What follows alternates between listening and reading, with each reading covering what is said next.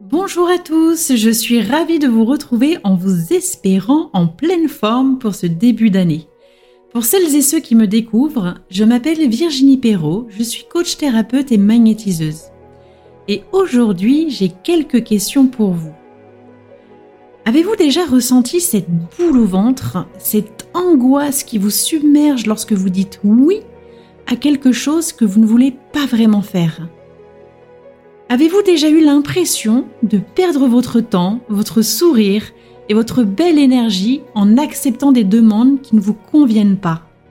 Je ne sais pas pour vous, mais moi oui, cela m'est déjà arrivé et pas qu'une fois.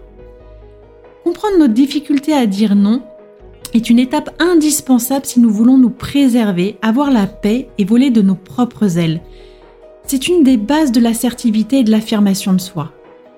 Alors pourquoi est-ce si difficile de dire non dans certaines situations?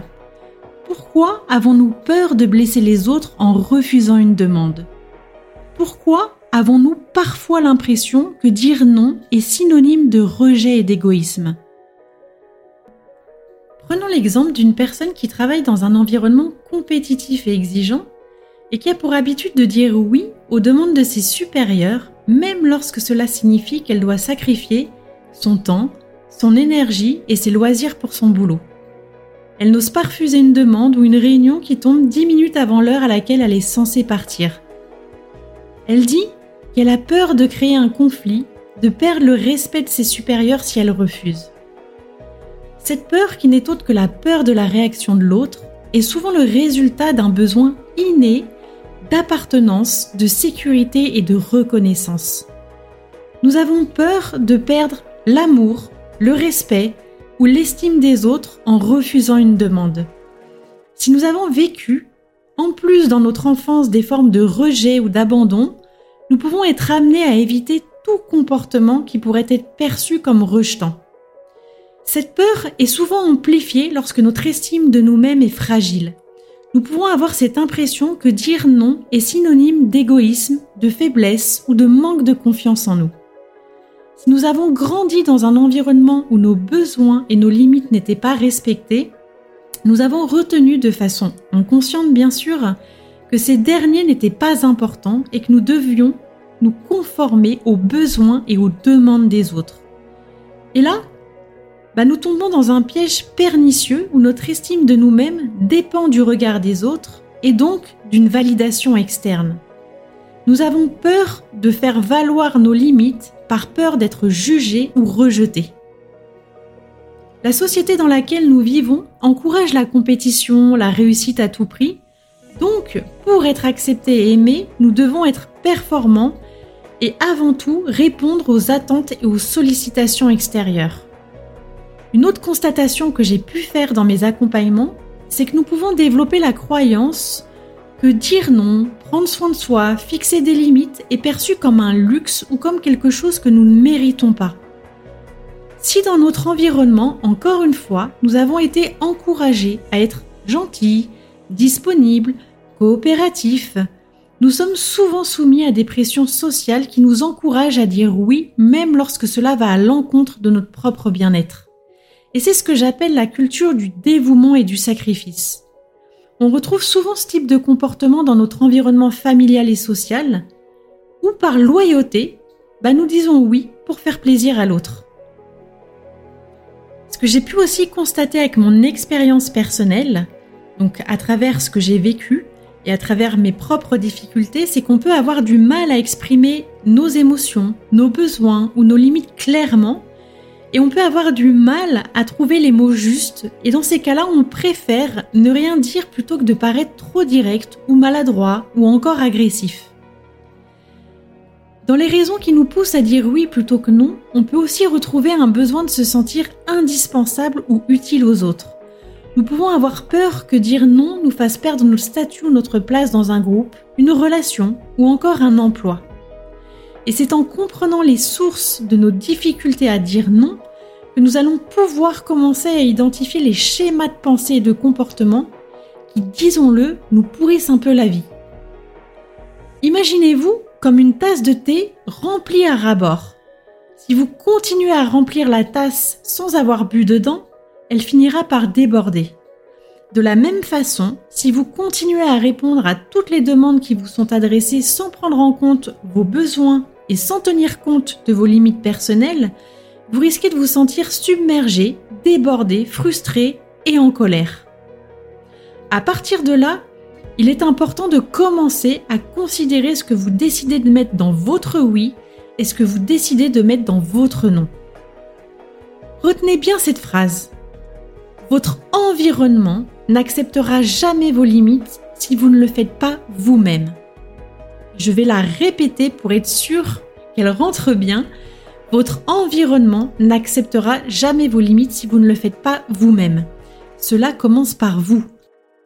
Apprendre à fixer des limites saines est un outil important de respect de soi. Vous n'avez pas seulement le droit de les fixer, non, vous en avez la responsabilité. Parce que vous pouvez utiliser ces limites pour déterminer comment les autres vous traitent.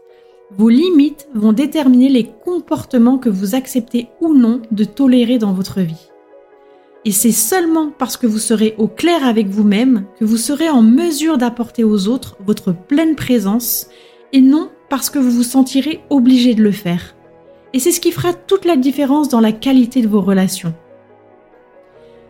Vous ne pouvez pas identifier vos limites si vous ne savez pas où elles se trouvent. Quelles sont les limites de votre espace personnel Quel comportement tolérez-vous? Quel comportement bannissez-vous? Bien souvent, les situations qui nous mettent mal à l'aise, en colère ou qui nous stressent nous montrent en général où sont nos limites. En connaissant vos limites et en les communiquant clairement dans les situations nécessaires, vous prenez soin de vous, vous vous respectez et vous maintenez votre vie en équilibre. Réfléchissez également à votre environnement de vie en vous posant les questions suivantes. De qui suis-je entouré dans ma vie? Comment sont les relations avec les personnes qui m'entourent? Dans quel environnement trouvez-vous difficile de poser vos limites? Ou face à quel type de personne? Qui force mon oui? Notre cadre de vie influence fortement notre capacité à poser des limites, à dire non et à nous affirmer. Et c'est de cette façon qu'une personne que j'ai accompagnée a pris conscience qu'elle avait du mal à dire non face à des personnes autoritaires qui la renvoyaient à sa propre histoire. Avec les autres, elle n'avait pas de problème. Elle a pu reprendre confiance en elle en mettant en lumière son mode de fonctionnement et petit à petit s'affirmer face à ce type de personne qui n'était plus une menace pour elle. Il est donc essentiel de travailler sur notre estime de nous-mêmes, de développer une confiance en notre capacité à dire non de manière constructive et respectueuse, et en apprenant à valoriser nos besoins et nos limites, nous pouvons affirmer notre propre identité et développer des relations plus saines avec les autres. Alors j'aimerais terminer ce podcast par quelques conseils que vous pouvez utiliser au quotidien. Notez toutes ces fois où vous dites oui alors qu'intérieurement c'est non. Écrivez ce qui est acceptable et ce qui ne l'est pas pour vous. Dès que vous avez une sollicitation extérieure, entraînez-vous à vous demander en ai-je l'envie? Qu'est-ce que me dit mon corps? Est-il crispé? Est-il détendu? Est-il ouvert? Et écoutez-vous. Quand vous êtes mal à l'aise ou que vous vous sentez en conflit avec vous-même, allez regarder du côté de vos besoins. Qu'est-ce qui fait que je me sens tiraillé entre deux besoins? Exemple, vous avez passé une semaine épuisante au travail et vous recevez une invitation pour un dîner. Vous êtes tiraillé entre l'envie de vous reposer devant un bon film avec votre chérie et l'envie de vous aérer l'esprit avec des amis dans un cadre convivial. Prenez le temps de vous demander quel besoin est primordial, quel besoin devez-vous faire passer en premier. Alors si ce podcast a fait naître en vous le besoin d'aller un peu plus loin dans la compréhension des interactions humaines, je vous propose de rejoindre mon programme en ligne Comment sortir des jeux relationnels toxiques. Je travaille également actuellement sur la préparation d'un autre programme qui vous permettra d'aller plus loin dans votre capacité à poser des limites, à vous affirmer et à communiquer ouvertement dans le respect de soi et de l'autre. Merci à tous de m'avoir écouté et je vous dis à très vite. C'était Virginie des rendez-vous avec soi.